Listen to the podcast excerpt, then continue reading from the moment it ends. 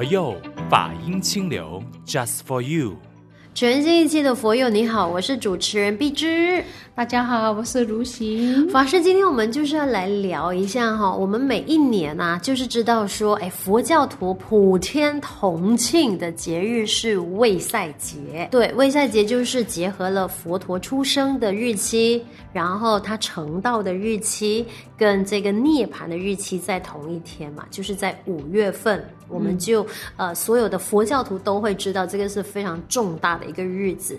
可是来到了年底的时候啊。十二月初八，嗯、我们又会说，哎，这个是佛陀成道的日子，可能也是会有疑惑。然后佛陀成道有那么多天的吗？就是今天要不要解开这个疑惑？这样，呃，我觉得你这个问题问得非常的好哦。其实很多人。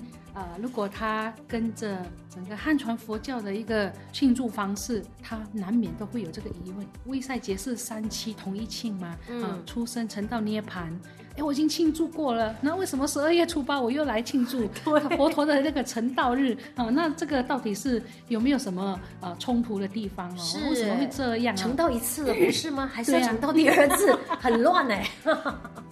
这个都是有历史的由来的。OK，这边呢，我是要跟大家分享哦，这个三七同一庆的这个日子呢，是来自于在哥伦布的这个世界佛教徒联谊会的第一次的会议上面哈，那个是一九五零年，可以跟大家讲哦，佛陀的这个传记呢。啊，因为过去佛陀的这个时代呢，是注重口述啊，嗯、所以大家就是口耳相传啊，这样子用诵读的方式呢来记忆的哈。哦、所以传到后来哈，在文字形成之前呢哈，就已经出现了好几个版本。这个光是佛陀的这个传记呢，就有好几种的说法。到底佛陀是出生在哪哪一年？他涅槃在哪一面、嗯、哪一年呢、啊？嗯，就是莫衷一是哦。大家就是有不同的这个记录。那因此呢。呢，这是在刚才我提的这个哥伦布的这个这个会议上面，嗯，他大家就决定哦，在五月的第二个月圆日，那就是佛陀三期统一庆哦，佛陀的成道、涅槃，还有他的出生哦，三个呢就。这个日子都庆祝在同一天，哦、那称为卫塞节，或者是 Vaisakha，好 Day，好我们所熟知的卫塞节。那所以呢，马来西亚的这个国定假日哦，嗯、就是卫塞节，就是根据我们农历的这个啊五月的第二个月圆日，然后就把它定为我们的公共假期啊，我们的这个卫赛节，啊，这个是卫赛节的这个由来。嗯、那刚才你讲的这个。佛陀成道日在十二月初八，农历呢，这是汉传佛教一向来惯用的这个日子。哦，啊，就我们汉传佛教呢，一向来呢，在这个一九五零年之前，我们就是一直是沿用十二月初八作为佛陀成道的日子。了解了，是的，所以我们每一年的农历十二月初八，这样其实定了佛陀成道的这一天，其实它有没有什么样的指定的意义？为什么我们要纪念这一天是佛陀成道的日子？嗯佛陀成道，我们大家知道他是经过非常辛苦的修行哦。对啊，佛陀他是一个王子，他可以放弃所有的一切，那、嗯、就一直不断的去寻找他可以得到解脱的路。他在这个寻求解脱的这个这个道路上面呢，他先是用这个禅修，嗯，啊，用禅修的方式去寻找他的这个答案。结果到了最高这个禅定，就是达到飞想飞飞翔天的这个层次呢，他还是觉得说。我没有办法得到解脱，我还没有找到答案。嗯，嗯，那个时候，这个教他的老师已经告诉他说：“我们一起呢来统治这个教团了。”哦，已经邀请他了，因为知道佛陀的这个就是当时的悉达多太子啊，嗯、他的这个智慧卓绝嘛，啊，就是说，哎，我们一起来共同统领啊。可是佛陀还是拒绝了，他说：“我的目的不是为了要统领这个地方，而是要寻找这个答案。”所以他就放弃。这个禅修就去寻找另外一个方式，是什么方式呢？苦恨啊，苦恨的方式，就透过日食一麻一脉的这个方式。所以你可以看到，像比如说我们的这个巴基斯坦哈，这个拉霍尔，它有一个 Fasting Buddha 啊，就是佛陀的这个苦恨像呢，是真的是会让你印象非常深刻的。嗯、佛陀的这个骨瘦如柴的这些这样子的一个印象呢，哈，出现在我们的面前啊、嗯，啊，这个这样子的一个艺术表现形式呢，也是只有犍陀罗哈独有的哈。呃，经过六年的苦恨，后来呢，因为受到启发啊，这个旁边有一个音乐人啊，在旁边弹琴，然后在弹琴的时候一边讲说，这个琴琴弦呐太紧，它就会断了。那琴弦太松就不能够弹奏出音乐，唯有不松不紧啊，才能够弹奏出美妙的音乐。那佛陀就受到这一句的启发，他开始去回顾，我过去是一个王子，纵情声色哈，就享受人间的荣华富贵。那这个呢，就是太松了，我没有办法得到解脱的。那现在我。哦，尝试了这一种一麻一脉的方式。那根据经典说，哈，这个佛陀曾经回顾他这个六年苦恨的一个状态是什么？我如果动我的肚皮呢，可以动到我的后背；我动我的后背，可以动到我的肚皮，这样子的一种消瘦。而且他的这种日食一麻一脉的这种苦恨呢，是受到广大修持苦恨的这一些仙人一致的赞叹，因为没有人可以像他。到了这个程度，嗯，啊，就是苦恨到这种程度，是受到大家的赞叹跟敬仰的。啊，佛陀是去到这种程度，他不修则已哦，一修就是修到最好的那一种的。嗯嗯。可是他还是觉得说，哎，听到那个这个音乐，他觉得说我还是太紧了，嗯，我没有办法去得到解脱的，我要不松不紧。好，他受到这句话的启发，他就开始呢去沐浴在尼连禅河这个地方。可是他太弱了，他一洗好就晕倒在旁边。所以呢，那个时候有一个牧羊女，根据一些文献哦，这个牧羊女呢，她其实去要去还愿的，她用了。啊，非常好喝的这个牛奶哦，这个牛奶呢，还经过很多次啊，不同就是用很多复杂的、繁复的这个程序呢来煮的这一个牛奶是去还愿的。那结果呢，看到这个晕倒的修行人，嗯、所以他就让这个佛陀来喝哈、哦，这个乳糜哈，它是有啊有牛奶，有这个很多不同的东西哈、哦嗯，就是。烹煮而成的，所以叫做乳糜 （rice milk）。所以佛陀喝了以后呢，恢复了力气。那说我现在呢，就是要朝着这个不松不紧的中道的方式呢，去找到我的答案。那佛陀那个时候呢，就回顾啊，他以前小的时候跟他的父王在一起，他曾经呢，在一棵树下。打坐啊，进入四禅的境界。他说，可能这个是一条路径，所以他就呃找到了这个我们现在所称的这个呃菩提树啊，过去叫做毕波罗树 （Bibala trees）。这个在毕波罗树下呢，他就说，我如果没有找到答案呢，我就不起坐了，我就好好的在那里打坐哦，进入四禅，然后呢，去试图找到这个人生为什么会生老病死，会轮回。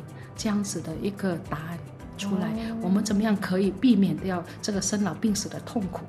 那结果呢？他真的就在那个当下啊、呃，就有了很大的进步啊，因为他不松不紧的这个中道的这样的方式，所以他在十二月初八，据说呢，就是天啊、呃、这个初亮的时候，夜读明星，他就成道了。嗯，所以他就说：其哉其哉。大地众生啊，皆有如来智慧德相，因为呢，这个无名妄想啊，而不能够证得解脱。是，所以他就知道了我们为什么会轮回的原因，哦、因为无明啊，因为这个妄想。所以佛陀成道之前，其实就是在我们后来学习佛法的时候，一直不断的在呃被提醒的，就是我们要采中道的那个方式，就是佛陀 Middle path, 对，对中道的思想。啊，像佛陀成道日的这一天，其实就是要提醒我们，佛陀不是突然间成道悟道的，他是要经过很多苦行的方法，就是很紧的那个方式。到后来，就是因为那个呃弹琴的那一个音缘，让他就是重新再检视自己的修行方式，是的，才有后来的那个悟道。是的，是的，啊、没错，没错。所以每年的农历十二月初八的时候，我们其实就是要记得，那个是佛陀成道，可以说那个时候是佛陀成道了，他就不受轮回之苦了，嗯、他就圆满了他的修行了。哦，那因为佛陀的一个成道，我们后来才有佛法可听呢、啊。是啊，因为佛陀他选择不要露面，你可能也不知道，这个佛陀其实他真正的证悟了以后，他有一段挣扎，嗯、说我所了解的真理呢，世人未必能够接受啊，我认为是苦的。世人认为是乐的啊，我所认为是啊、呃、无我的啊，我认为这个世间无我，可是世间的人是深深的执着于有我啊，嗯、这个啊常乐我净啊，我认为是无常的，可是世间的人没有办法看到无常，这个、所以呢，他觉得说我可能呢就这样子进入涅槃好了，嗯、因为他觉得他没有这个把握，我说出来的佛法有人会听得懂吗？嗯啊，正当他有这个念头的时候呢，呃。就有一个天神哈，他从天而降，是一个梵天。他说：“佛陀，您要注视啊，不要不要进入涅槃。哦，为什么呢？就好像这个湖里面的这个莲花，有的莲花呢，它已经浮在水面了；还有的莲花呢，还在水底啊。那您的法，如果遇到这个浮在水面的莲花的话呢，它就能够得到解脱，它就能够像您一样了。啊，所以请您要留在世间说法。”所以呢，佛陀就答应了这个梵天的请求，我们就有佛法可听了。哦，原来佛陀成道过后还有这一段故事的。是的，是的。哦，这段我真的还是第一次听说。梵天请法啊，你可以去看一下。哦，梵天请法。嗯、当然，如果说佛陀成道是十二月初八，是汉传佛教所定下来的一个日子，那可是我们为什么在佛陀成道的时候，我们还有吃腊八粥的习俗？哦，习惯。刚才我不是说这个牧羊女在。在用乳糜供养佛陀嘛？对，哎，所以就是呃，用这个腊八粥呢来效法这一碗乳糜啊，这一碗粥，因为有了这一碗粥，佛陀才能够恢复力气，他才能够成道。原来，不然的话，我们的佛陀早就晕倒在路边，没有人理他。明 白。所以到后来我们吃这个腊八粥的意义原来是这样。所以为什么不是吃饭吃米粉，而是吃腊八粥？嗯、是的。所以可能法师，我我就是在想，其实腊八粥算不算是我们佛光山的其中的一个文化呢？可以说是我们师父上人的一个创意。嗯其实你看，如果早年的佛教的这个佛教界里面是没有人提倡煮腊八粥的，对啊，所以就是借由这样的一个活动呢，大家啊、呃、吃腊八粥之余，能够去了解这个典故。啊，然后呢，去缅怀佛陀的伟大，哈、嗯，我觉得这样子的一个活动的形式哦，吃腊八粥才能够彰显它这个背后的意义。原来，但当然，腊八粥我每一年吃的时候啊，都只是懂得哇，这个腊八粥煮的真香，真绵密。可是里面的那那个八种的食材，可能法师也是可以趁此机会，哎，为什么会选择这八种食材？而这八种食材又是哪几种食材？嗯哦，这个八种的食材呢，其实呃，在佛光山这边是有一个统一的，嗯、呃，就是说你。要用哪八种，然后烹调的方式是怎么样？嗯、其实我们都有一个相当统一的规定。哦，哈，我们大家就是全世界所有的道场，只要你煮腊八粥的话，就是这个版本，嗯、没有别的材料。了解，所以那八种材料包括的是有、嗯、有这个豆干，嗯，然后有这个糯米，嗯、有白米，啊，然后有其他不同的材料。啊，胡萝卜啦，我现在不是太记得了。可是这个相关的这项这种烹煮的五八种材料呢，可以上网去寻找一下。嗯，啊，那我记忆所及呢，就是不能够有香菇，不能够有红枣，呵 呵这两种是没有放在里面的啊。所以呃，以前我们没有一个统一的煮法的时候呢，哎，很多人呢就加上他自己不同的创意，可能呢。不是只有八种哦，是到十种都可能有了，哦、因为大家就是觉得说煮的好吃就好了哈。对对对、嗯。所以呢，后来呢，我们就有一个比较统一的版本哦，它的那个 recipe 了解、嗯、是什么，它的菜谱是怎么样的。这个腊八粥怎么煮呢？是谁教的？你知道吗？是我们的师傅。哦，就星云大师。对，因为我们的大师呢是。太会煮煮饭的呃、的这个这个法师，他所教导我们的这些，比如说豆浆面啊、皇帝豆面啊、胡椒面啊，啊、哦，这个腊八粥的煮法啊。哦，都是非常无敌的好吃哦。嗯、哦，如果大家能够啊、呃、到这个网上去搜寻呢、啊，我们绝句法师他所提供出来的这个食谱，其实都是经过。大师哈、哦、认证的啊，这个师傅怎么教他，他就怎么煮。那有出这样子的一本这个食谱，哦、大家可以去研究，研究，那你就可以得到我们师傅上人的真传哦，真的哎。OK，当然今天我们这样子解说了之后呢，嗯、就会知道说，原来我们呃在佛陀成道日的这一天吃腊八粥，它背后的含义，除了那碗粥很好吃之外，但是其实是背后的意义是佛陀成道之前。他用的中道的这个修行方式，就是要提醒世人，凡事我们就是在佛教里面一直提倡的，就是要中道。而且不止这样子，我们也要去珍惜，因为佛陀不懈的努力啦，哦，他经过这这个六年的苦恨呐，哦，去碰这么多钉子，他终于找到啊这个真理。是是是什么哈？所以我们也是从这个地方去缅怀佛陀给我们的教育。嗯，好，所以十二月初八，接下来的十二月初八呢，就会变得更加的有意义，然后也学习佛陀呃给我们的这个教诲，就是采用中道的方式来面对我们的生活的一切。是。所以不要走极端哈，极端不能够带你去到哪里啊。只有中道啊，这个不松不紧的一种修道方式，才能够让你真的就是找到啊你要的答案哦。是，当然呢，如果你也啊对我们 For You Podcast 节目非常有兴趣的话，也欢迎你透过 Spotify、Apple Podcast 呢，把我们的这一个节目分享给更多的朋友。同时呢，如果有兴趣赞助我们 For You Podcast 的话，也欢迎你联系佛光山的任何一所道场。今天选的这首。歌呢，取名为信仰。其实呢，我们心中有信仰的话，其实不管是任何的宗教，其实就是给我们精神上的一个非常大的支持跟鼓励。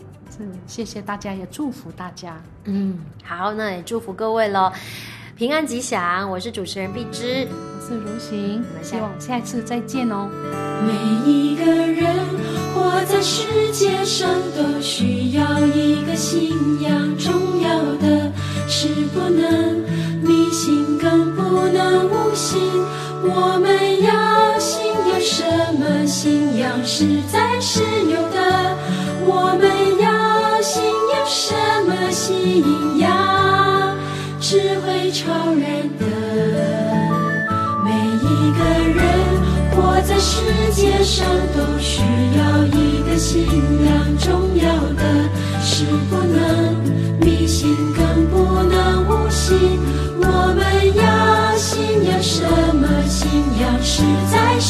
是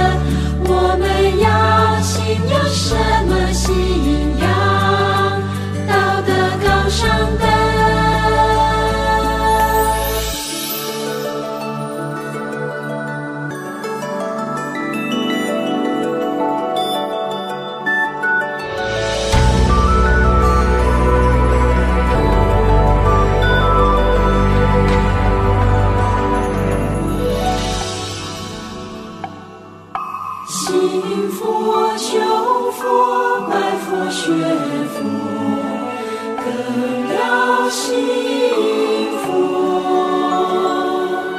信仰终将是牺牲是奉献是。